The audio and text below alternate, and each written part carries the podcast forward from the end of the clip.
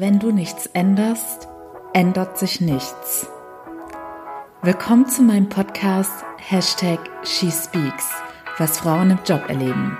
Mein Name ist Anni und ich decke auf, was in Büros wirklich passiert.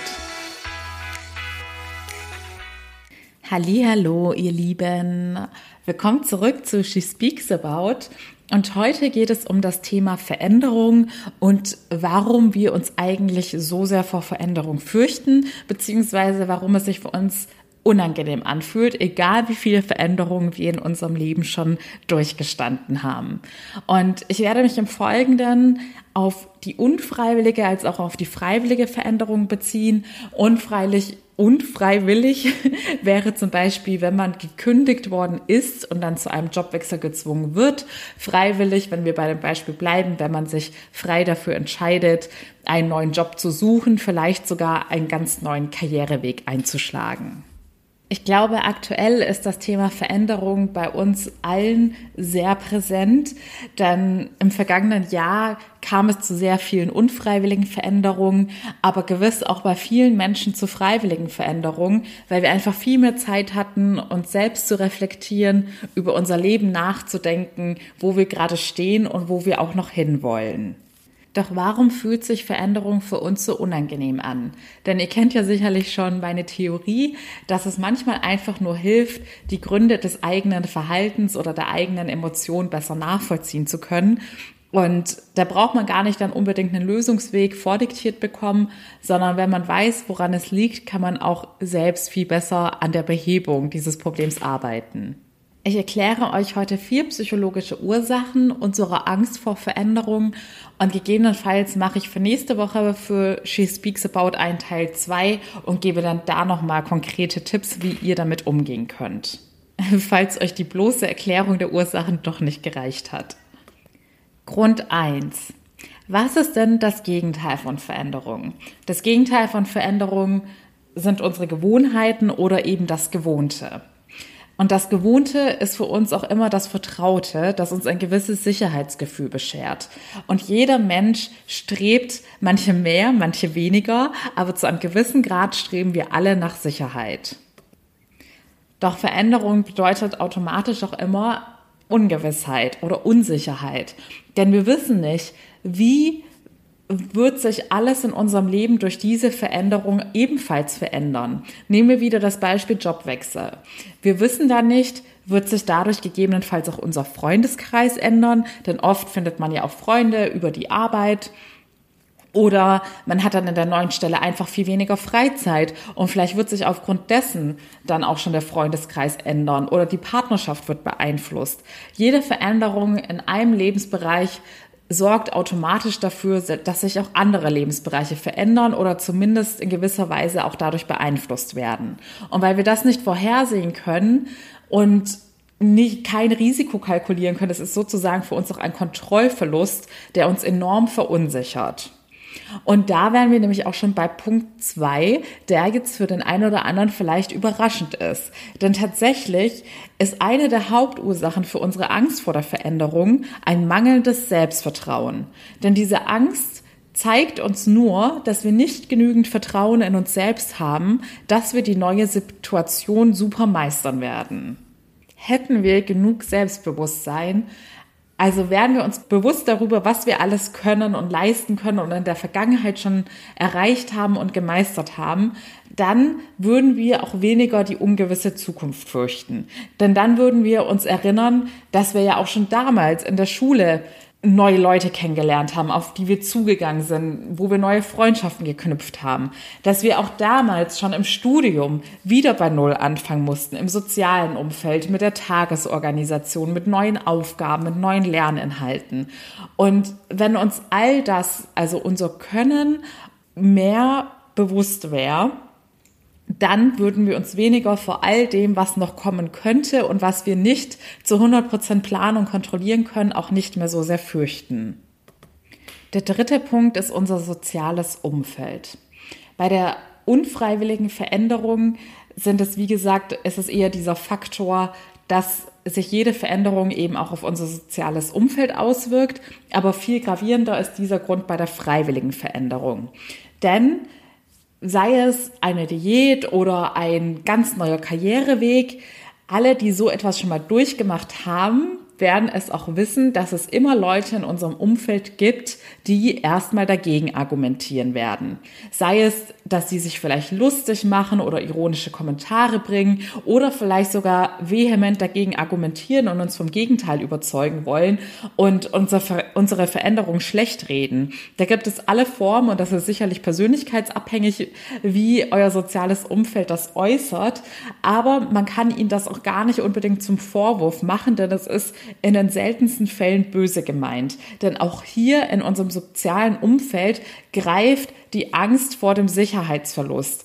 Denn ihr gibt durch diesen sozialen Kontakt eurem Umfeld auch ein gewisses Sicherheitsgefühl. Und wenn ihr euch verändert und eure soziale Beziehung damit in Frage gestellt wird oder gefährdet wird, dann führt das in eurem Umfeld eben auch zu Unsicherheit.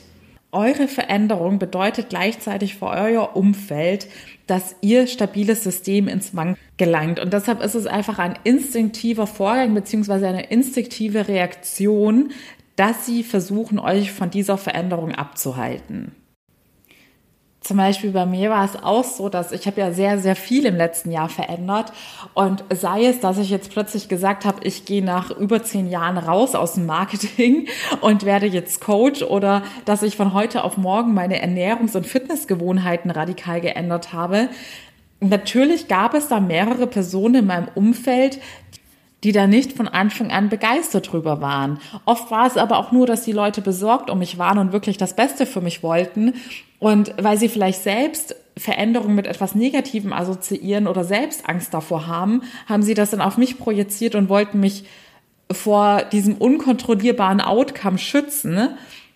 Und gerade deshalb, weil unser Umfeld eben auch für uns Stabilität bedeutet und dass die Menschen sind, denen wir vertrauen, ist es umso schwerer, solche Entscheidungen dann trotzdem durchzuziehen, wenn ausgerechnet die Menschen, denen wir vertrauen, dagegen argumentieren. Und da wären wir auch schon beim vierten Punkt, unsere Motivation beziehungsweise unsere Selbstdisziplin. Es gibt bei Veränderungen, gerade bei größeren Lebensveränderungen, grundsätzlich zwei verschiedene Arten der Motivation. Entweder die intrinsische Motivation, dass wir etwas wirklich von Herzen erreichen wollen und uns darauf freuen und ja, einfach von Anfang an voll und ganz mit dabei sind. Oder die Veränderung, die aus einer Angst heraus entsteht. Nämlich aus der Angst heraus, dass sonst die Zukunft viel, viel schlimmer aussieht. Und im Endeffekt war auch das meine Motivation damals, denn ich hatte mich miserabel gefühlt, wusste, die letzten Jahre ist irgendwie nicht so richtig gut gelaufen und hatte dann dementsprechend die Zukunft Angst und wusste, wenn ich nichts verändere, wird es mindestens so schlecht bleiben, wenn nicht noch viel schlechter weitergehen.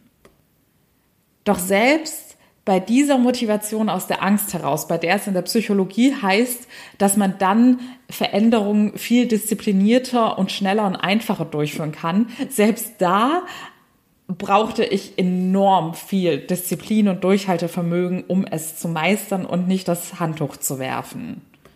Denn bei den meisten größeren Veränderungen, und das war es ja bei mir im Endeffekt, ich hatte psychologisch an meinem Selbstwertgefühl gearbeitet, ich hatte an einem neuen Karriereweg gearbeitet, an einer Fitnessreise. Und bei solchen gravierenden Veränderungen arbeitet man sozusagen auf ein sehr langfristiges Ziel hin.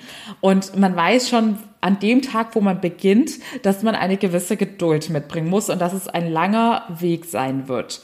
Und da ist es für unser Gehirn eben schwer, immer an diesem langfristigen Output festzuhalten, beziehungsweise ständig motiviert zu bleiben für ein langfristiges Ergebnis, das man erst viel, viel später erkennen und sehen wird. Vor allem, weil es ja so ist, dass ein, eine Reise zu einer Veränderung hin so viele Ups und Downs hat und fast mehr Downs und so viele Momente, in denen man noch gar keine Veränderung bemerkt und das Gefühl hat, dass die ganze Disziplin und Arbeit vollkommen umsonst ist und für die Katz ist und vielleicht sogar zunächst einmal den Eindruck hat, dass sich alles dadurch verschlechtert. Ich habe euch ja gesagt, jede Veränderung sorgt automatisch dafür, dass sich auch unsere anderen Lebensbereiche verändern oder dadurch beeinflusst werden. Und ganz oft hat man das Gefühl, um, Moment mal, ich arbeite hier jeden Tag so hart, aber gefühlt wird alles viel, viel schlechter. Und weil man halt bei solchen ambitionierten Zielen nicht diese Instant Gratification hat, also dass man sofort belohnt wird, wie jetzt bei Social Media, man postet ein Bild und kriegt sofort die Likes und das Dopamin steigt an, sondern man arbeitet und arbeitet und arbeitet und sieht nichts oder fühlt sich sogar noch schlechter, muss immer, immer weitermachen. Und gerade deshalb ist der Faktor Motivation und Selbstdisziplin meiner Meinung nach der größte Grund davor, warum wir uns so vor Veränderungen sträuben und auch immer mehr Ängste aufbauen. Denn oft ist es ja so, man hat, nehmen wir mal das Beispiel Diät, man hat in der Vergangenheit schon verschiedene Anläufe versucht, hat dann gemerkt, man ist gescheitert, es war total frustrierend, man hatte den Jojo-Effekt, im Endeffekt ist alles viel, viel schlimmer dadurch geworden und natürlich baut sich dann eine immer größere Barriere und Angst auf, es erneut zu probieren, weil man diesen Veränderungsprozess dann nur mit negativen Dingen assoziiert. Und genau weil ich diese Angst vor Veränderung und all diese Gründe so arg zu spüren bekommen habe in letzter Zeit, war das ja tatsächlich bei mir auch einer der Entscheidungsgründe oder Beweggründe, warum ich mich dann für das Coaching entschieden habe. Denn ich habe zu dem Zeitpunkt realisiert, ich muss sagen, ich würde behaupten, ich bin jemand, der überdurchschnittlich diszipliniert ist. Und selbst für mich war dieser Weg die reinste Qual. Und es ist auch heute noch so, dass ich nicht jedes Mal, wenn ich trainiere, sage, juhu, endlich Training, sondern dass ich ganz, ganz oft immer noch denke, oh je, eigentlich habe ich jetzt gar keine Lust darauf. Aber mittlerweile habe ich das schon so als Routine bei mir verinnerlicht und weiß, dass ich mich dann nach dem Workout auch viel besser fühle, dass ich es jetzt drin habe. Und selbst wenn es mal zwei, drei Tage ausfällt oder ich auch eine Woche im Urlaub bin, habe ich diese Gewohnheit schon so bei mir drin und weiß, jetzt auch, was die langfristigen Benefits sind, dass ich es trotzdem durchführe, unabhängig davon, ob ich an dem Tag müde bin oder nicht oder ob ich Lust habe oder nicht. Und da muss man halt eben erstmal hinkommen.